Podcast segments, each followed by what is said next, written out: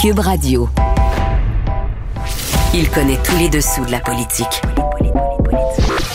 Chef du bureau d'enquête de l'Assemblée nationale. Antoine Robitaille. Là-haut sur la colline. Là-haut sur la colline. Cube Radio.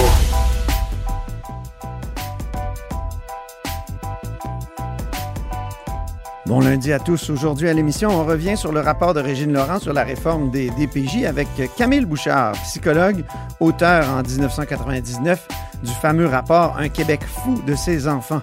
Régine Laurent dit, elle, préférer aujourd'hui un Québec digne de ses enfants. Comment Camille Bouchard interprète ce virage? Mais d'abord, mais d'abord, c'est lundi, jour de chronique consti. On s'érotise une question constitutionnelle à la fois. La traduction constitutionnelle. La question constitutionnelle. Et bonjour Patrick Taillon, Bonjour Antoine. notre chroniqueur constitutionnel et accessoirement professeur de droit à l'Université Laval.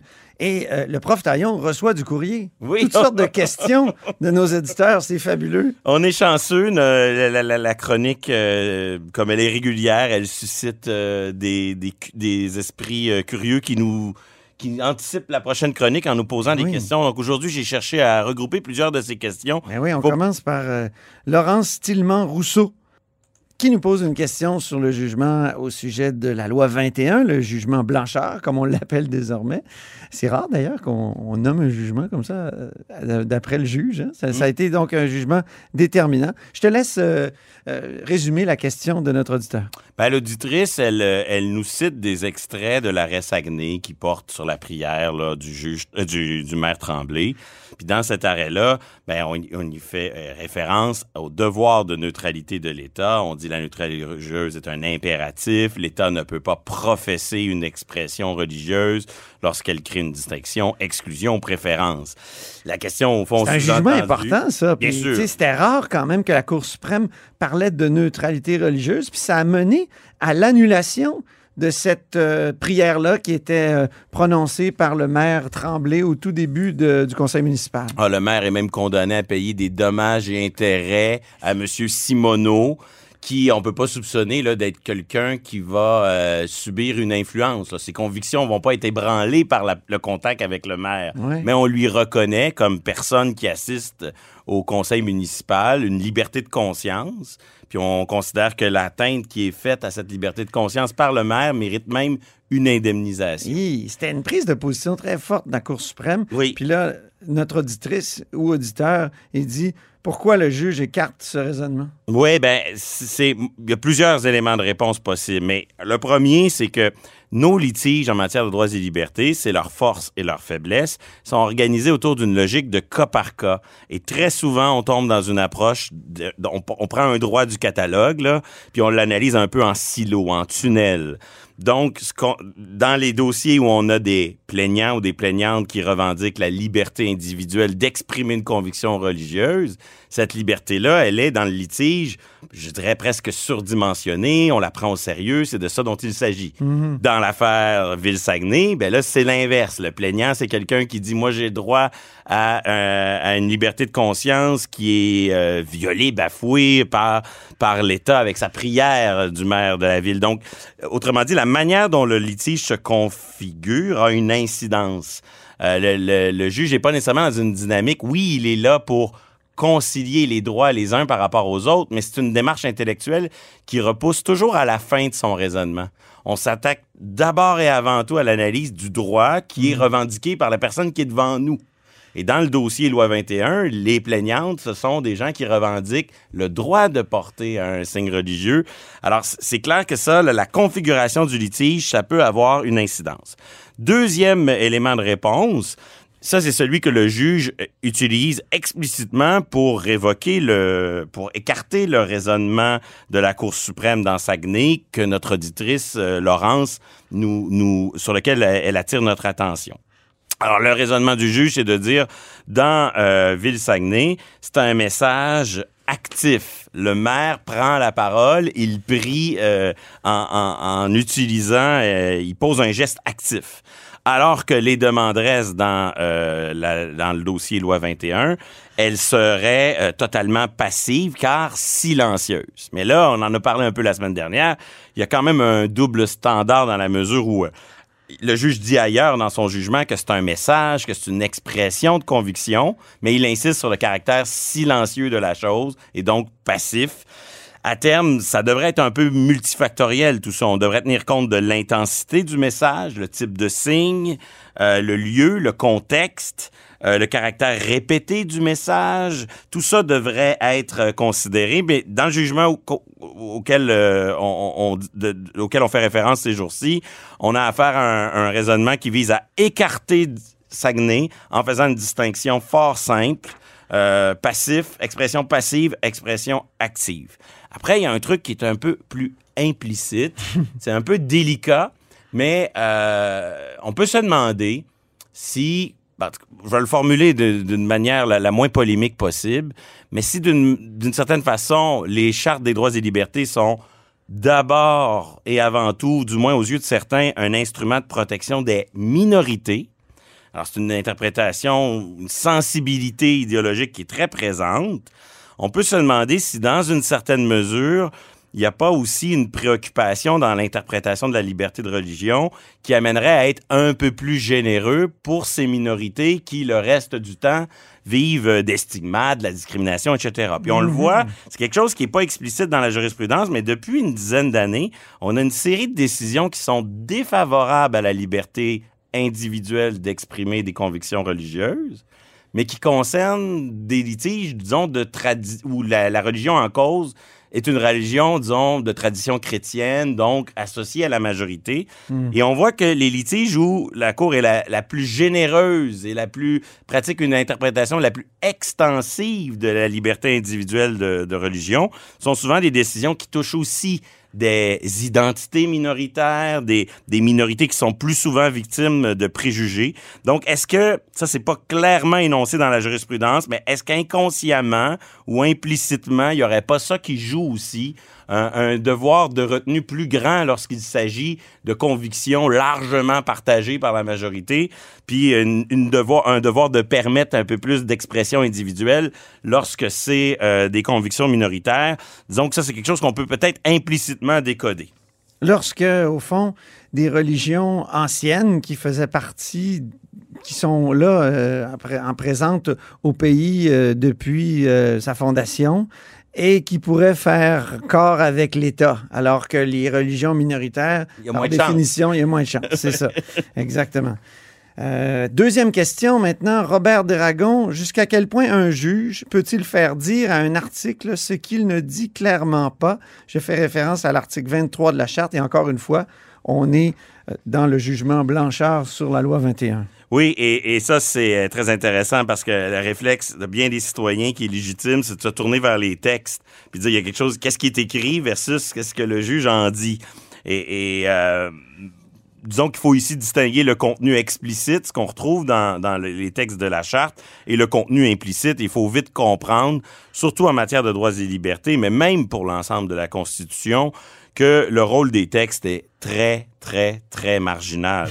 Euh, on est dans un système de protection qui passe par un, un contre-pouvoir qui s'appelle le juge, mais où le texte est très, très secondaire. Moi, j'aime dire, dans ce temps-là, je, je sais, je me fais très... euh, c'est très controversé, je, je- je suscite un peu la polémique en disant ça, mais j'aime dire que la Charte québécoise, c'est un mirage. Ça n'existe pas.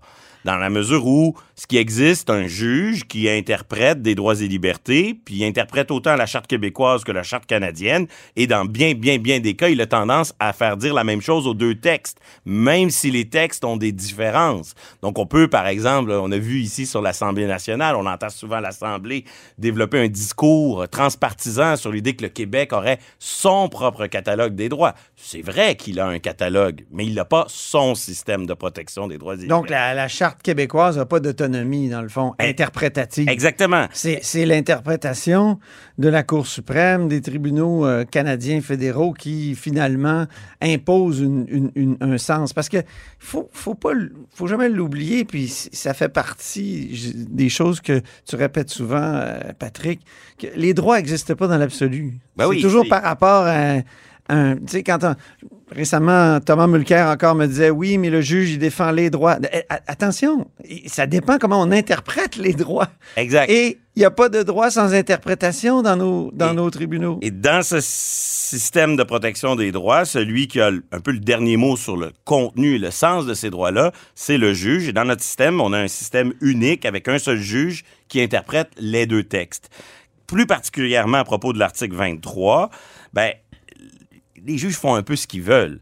au, début, au début du 20e siècle, quand il y a eu, par exemple, le règlement 17 en Ontario, oui, qui une- bannissait le français. on interdisait le français dans les écoles. Ben oui. Ben, c'est allé devant les tribunaux jusqu'au conseil euh, privé de Londres, l'espèce ouais. de, de- de cour suprême de l'époque.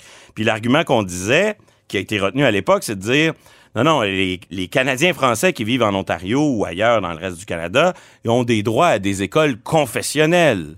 C'est ça qui est protégé. C'est pas la, c'est pas la langue. Ah oui. Et là, on leur a dit, ben là, vous avez des écoles catholiques, mais en anglais. Mais là, aujourd'hui, le juge euh, Blanchard, il dit exactement l'inverse. Il dit, l'article 23 vous donne le droit à des écoles dans votre langue sur laquelle vous avez une certaine emprise. Mais moi, je vais faire le raisonnement inverse de, de ce qu'on a fait il y a une centaine d'années. Je veux dire que la langue, ça comprend aussi des dimensions culturelles et religieuses. Donc, on a Mais juste un petit détail, euh, l'article 23, c'est dans la Charte des droits et libertés. Oui, l'article 23, il est pas n'existait 82. pas euh, au moment du règlement 17. Pourquoi Exactement. on peut euh, faire cette, ce Ben, télescopage Mais ce que je veux dire, c'est qu'à à, à l'époque du règlement 17, ce qui existait, c'était l'article 93 de la Constitution Voilà. qui garantissait le droit dans des écoles confessionnelles, dans Ouais. des écoles catholiques et protestantes. Et là, on a dit, ben, vous avez vos écoles religieuses, mais on vous donnera pas la langue. Ça, on vous l'enlève Ouais. avec le règlement 17. Là, les Canadiens français se sont défendus en disant, ben, langue et religion vont de pair. À l'époque, on dit, non, non, non, non, ça va pas de pair. Ouais. Aujourd'hui, le juge Blanchard, il fait l'inverse. Il dit non, non, langue et religion, ça va de pair. Autrement dit, ils font un peu ce qu'ils veulent parce que c'est un pouvoir sans contre-pouvoir. hein. C'est un pouvoir qui surveille nos législateurs, nos gouvernements. Mais euh, s'ils font dire à un texte quelque chose qui n'est pas écrit dans le texte, il y aura personne pour venir dire euh, c'est pas vrai, c'est pas ça. Et en plus, ben tous les principes d'interprétation qui dominent ce champ du droit, ils tendent à laisser le plus de marge de manœuvre possible au juge. Par exemple, on refuse une preuve axée sur l'intention de ceux qui ont adopté les textes pour valoriser une interprétation évolutive, large, créative, qui s'adapte au contexte. permet au juge de dire ce qu'il veut. Exactement. Alors, euh, il y, a- il y a la COVID, on s'arrange, on construit une jurisprudence qui, qui fait en sorte que les décrets sont compatibles. Le lendemain, il n'y a plus de COVID, c'est un nouveau contexte. On construit une jurisprudence euh, nouvelle. Donc, c'est une interprétation contextuelle, évolutive, qui fait en sorte qu'on a affaire à un système où le juge a beaucoup de pouvoir pour le meilleur et parfois pour le pire. Ça fait un peu partie du jeu. Parlant des juges encore, là, c'est François Renaud euh, via Twitter qui euh, pose la question suivante au prof Taillon. Est-ce que le juge a le droit de consulter de manière informelle les juges des cours supérieures avant de rendre son jugement? Alors ça, c'est très technique, hein, Ouais, mais c'est mais fascinant. Donc, euh, avant de rendre un jugement, il y a certaines cours qui fonctionnent où le projet de jugement va circuler à l'intérieur de la cour avec des juges qui vont pouvoir émettre une opinion sur le sur, sur le- le- les motifs de leurs collègues, mais des juges qui n'auront pas entendu la preuve, qui n'auront pas nécessairement euh, les informations. Donc, ça, c'est une pratique qui, euh, à, à ma connaissance, est assez systématique à la Cour d'appel du Québec. Euh, quant à la Cour supérieure, je n'ai pas la réponse. Je ne sais pas si la Cour supérieure fait ça systématiquement. Ça a peut-être été le cas avec ce jugement. Ça a des avantages. Hein, pour certains litiges qui reviennent souvent, là, fixer des pensions alimentaires, Ouais. fixer des peines aux criminels. Ben, que le jugement là, circule avant, ça permet d'assurer une certaine cohérence. Des juges vont venir dire, moi j'ai un dossier similaire, je suis allé là, mais ultimement le risque, c'est une atteinte au principe élémentaire de justice là, qui veut que un juge qui n'a pas entendu la cause, qui n'a pas entendu la preuve, qui n'a pas entendu chacune des parties, devrait pas avoir son mot à dire sur une, euh, une décision. Alors, tout est une question de manière. J'imagine que les, les juges, lorsqu'ils se consultent les uns les autres, sont conscients de ces problèmes-là, mais c'est effectivement une question très délicate. Euh, disons que euh, le besoin de cohérence d'un côté, puis le péril ou le risque euh, que d'une injustice, là, que quelqu'un qui a rien entendu à l'affaire s'ingère un petit peu trop dans le, dans le processus, c'est un petit peu ça qu'il faut euh, doser, si je peux dire. Par ailleurs, ben, en terminant, euh, plus globalement, il y a beaucoup de questions des auditeurs sur l'impartialité des juges ou sur les inclinaisons euh, idéologiques euh, de ce juge ou des juges en général. Oui, oui, et c'est quelque chose de récurrent, surtout lorsqu'on n'est pas satisfait d'une décision. Ben. C'est normal, on a tendance à critiquer celui qui l'a rendu. Ouais. Et là, je pense qu'ici, il faut distinguer les problèmes micro et macro, si je peux dire. C'est-à-dire que euh, au Canada puis au Québec, dans les aspects d'impartialité qui sont liés à, à- vraiment qui sont très liés au parcours de vie d'un juge dans une situation, on applique des standards assez élevés. là. Le Ouais. grand classique, c'est le stagiaire qui débarque devant un juge, il l'a jamais vu, il sait même pas son nom, puis le juge se récuse parce qu'il y a 25 ans, il a travaillé dans le même cabinet que ce pauvre stagiaire. Donc Ah là-dessus, euh, il y, a, il y a quand même une certaine exemplarité qui est en grand décalage avec ce que j'appellerais euh, l'inertie quant aux problèmes plus macro, plus structurels, plus systémiques. Le mode de nomination des juges, euh, la manière dont... euh, Qu'est-ce que notre ministre de la Justice fait aux cérémonies d'assermentation de la Cour suprême? Qu'est-ce que les juges de la Cour suprême font au discours du trône au Sénat? Il y a, il y a une espèce de mélange des genres dans notre système euh, qui, euh, de façon euh, globale, pose problème, que ce soit le- l'exécutif fédéral qui nomme tous les juges des cours supérieures, ça crée un immense biais structurel. Mais après, je pense qu'il faut pas tout confondre. Si je juge le travail d'un seul sénateur, je peux dire, ah, ce sénateur euh, travaille bien, a cette force, cette faiblesse, c'est une chose. Puis après ça, je peux porter un jugement sur l'ensemble de l'institution qu'est le Sénat. C'est ça. Et, et je pense que pour plusieurs euh, nationalistes québécois en particulier, peut-être même aussi dans l'ouest du pays, le mode de nomination des juges au Canada, il est fondamentalement problématique. Mais à un moment donné, s'il faut pas tout mélanger, ça se peut qu'à travers ce mode de nomination, il y ait des dizaines et des centaines de juges qui essaient, eux, isolément, de faire leur travail avec le plus d'intégrité possible. Mais il y a un problème systémique. Exactement. Donc, il faut, faut essayer de, de- de- de répartir. Et, et c'est un peu comme chez les, chez, chez les journalistes. Là. On peut pas penser que nos juges euh, ont pas de vécu, ont pas de biais. C'est après comment eux, ils travaillent avec ces biais-là. Ça, c'est le premier élément. Ouais. Et le deuxième, ben, c'est comment le système s'assure d'avoir une diversité.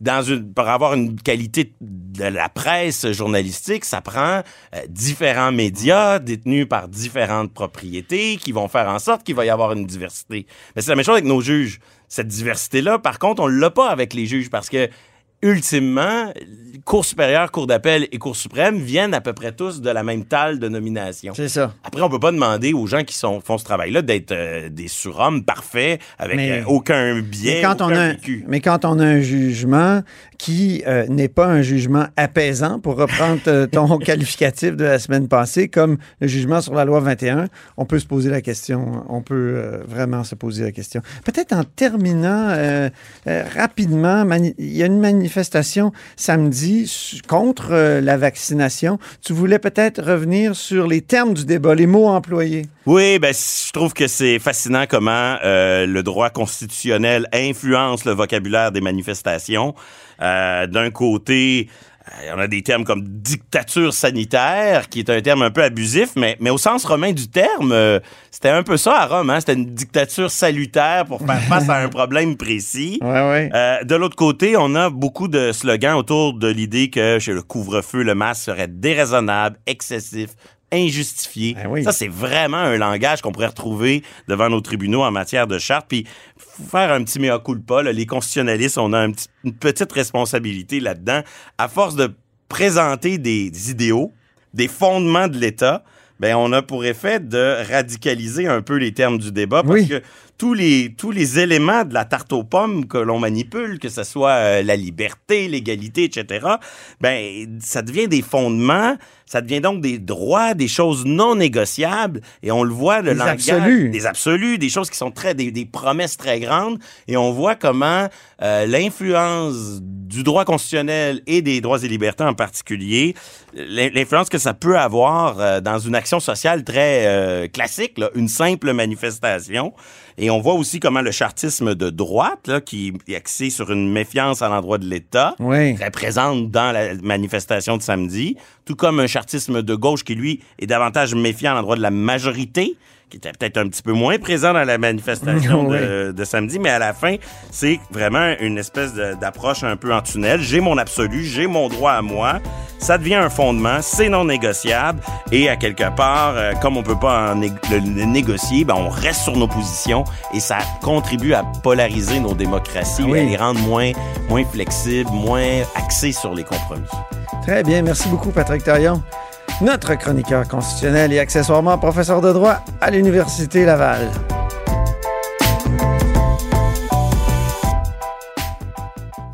Protégez vos dépôts, c'est notre but. La SADC protège vos dépôts dans les institutions fédérales, comme les banques. L'AMF les protège dans les institutions provinciales, comme les caisses. Oh, quel arrêt! Découvrez ce qui est protégé à vos dépôts sont protégés.ca. philosophe, poète dans l'âme, la politique pour lui est comme un grand roman d'amour. Vous écoutez Antoine Robitaille, là-haut sur la colline. Le rapport Laurent sur la protection de la jeunesse vient d'être déposé et on va rejoindre euh, Camille Bouchard. Bonjour, Camille. Oui, bonjour Antoine. Vous aviez euh, rédigé le fameux rapport Le Québec fou de ses enfants.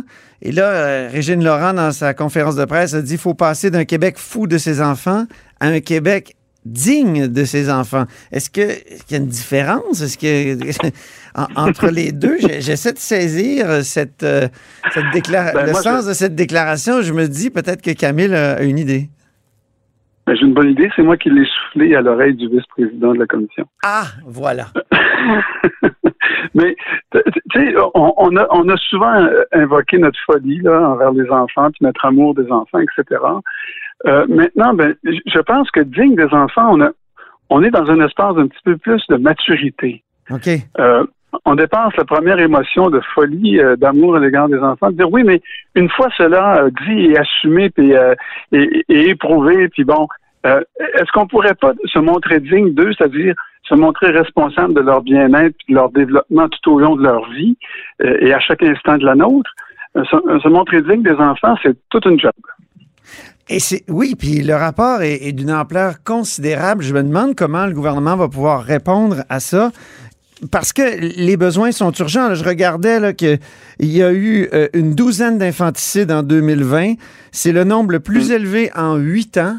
Puis là, le rapport nous dit qu'il faut changer la loi, adopter une charte euh, du droit des enfants, euh, instaurer un commissaire à l'enfant. C'est toutes des affaires bureaucratiques, ça, qui vont nous prendre beaucoup de temps à, établir, alors que les besoins semblent urgents. Là. C'est 12 enfants qui ont été tués l'an passé. Que- comment on peut euh, réconcilier l'urgence et cette espèce de révolution très, qui me semble, d'une ampleur inégalée là, dans ce domaine-là?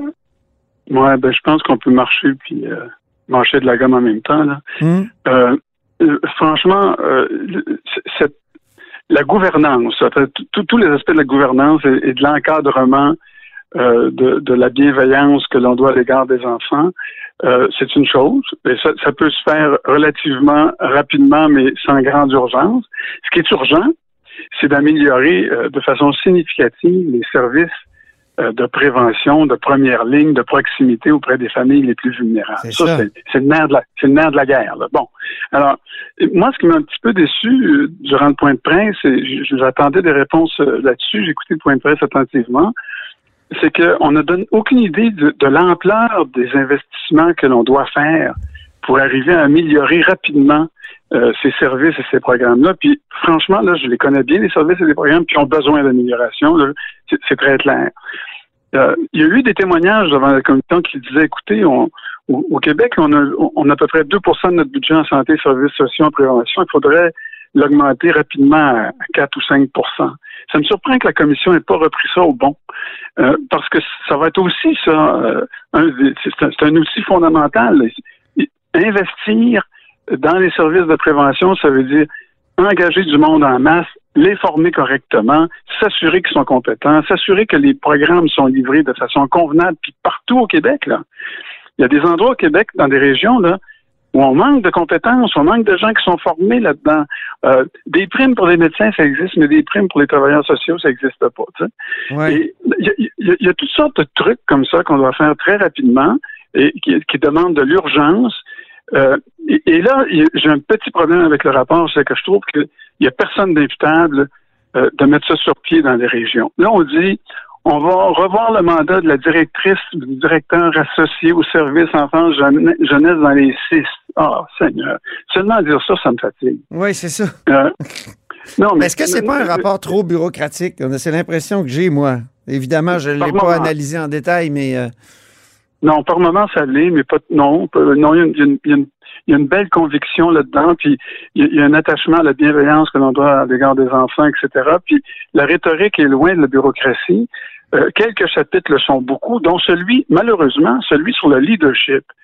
Et alors, tu sais, d'un côté, on, dit ah, ça devrait être une priorité de santé publique. Madame Laurent l'a répété durant le point de presse. Puis ensuite, on dit, ben, on va modifier le mandat de la directrice associée au service jeunesse, enfants de famille dans les six. Mais chatte ne retrouve pas ses chatons à cette organisation-là. C'est comme si on n'avait pas voulu toucher à la réforme de M. Barrette de peur que, tu sais. Oui, oui. Euh, puis là, on me dit, ah oui, mais, euh, je, on me dit, oui, mais faire ça, là, c'est, encore une fois retomber dans l'affaire des structures. Mais oui, Camille, oui, mais... qu'est-ce que la réforme Barrette a à faire là-dedans? Rappelons-le à nos auditeurs. Qu'est-ce que ça a, ça a fait comme, comme bouleversement? Ben, ce que ça a fait comme bouleversement, notamment en direction de la protection de la jeunesse, ça a été drastique. Il y a un tiers des postes qui ont disparu. Euh, l'association des centres jeunesse euh, a été dissoute euh, faute de financement. on a intégré la protection de la jeunesse elle-même, la direction de la protection de la jeunesse dans les dans les six. Puis là, le rapport, le rapport Laurent ne les sort pas de là, là, ce qui fait que leur voix dans les six est perdue à travers toutes sortes d'autres considérations. Euh, autrement dit, ça a été comme une espèce de un raz de marée. Là, on, va, on, va éliminer toutes les directions qu'on pense inutiles dans la vie, y compris les directeurs de, de, supervision clinique qui étaient indispensables à la qualité des services. Bon, ceci étant dit, garde, c'est fait. Mais on aurait pu le défaire. C'est pas parce qu'on met un sac de plastique sur la tête de quelqu'un et on, et on dit ah c'est une erreur, mais on, on va pas y toucher parce que c'est encore on va encore toucher à la structure. Non. Moi, je pense que je pense qu'il aurait fallu prendre des dispositions extrêmement importantes là-dessus.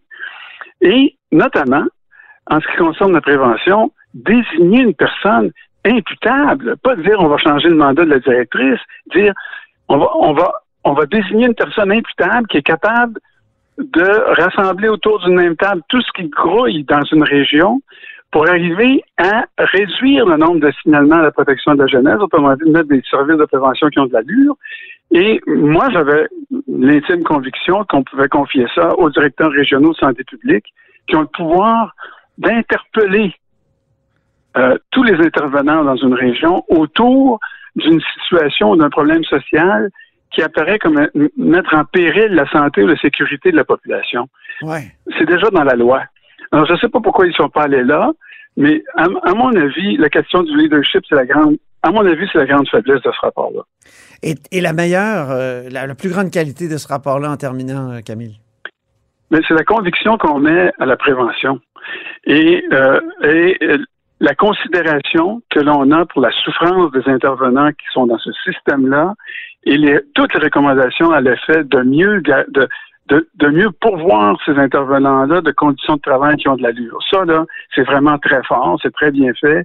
C'est, on, on sent qu'il y a là des, des avancées assez importantes pour ce monde-là. Très bien. Merci infiniment, Camille, pour cette conversation à brûle pour point sur cet énorme rapport et ce chantier gigantesque. Au revoir, Antoine. Au revoir. Je rappelle que Camille Bouchard est psychologue, auteur de Un Québec fou de ses enfants, un rapport important qui a fait date, déposé en 1999, et il est aussi l'ancien député péquiste de Vachon. Et c'est tout pour La Haut sur la Colline en ce lundi. Merci d'avoir été des nôtres. N'hésitez surtout pas à diffuser vos segments préférés sur vos réseaux. Et je vous dis à demain.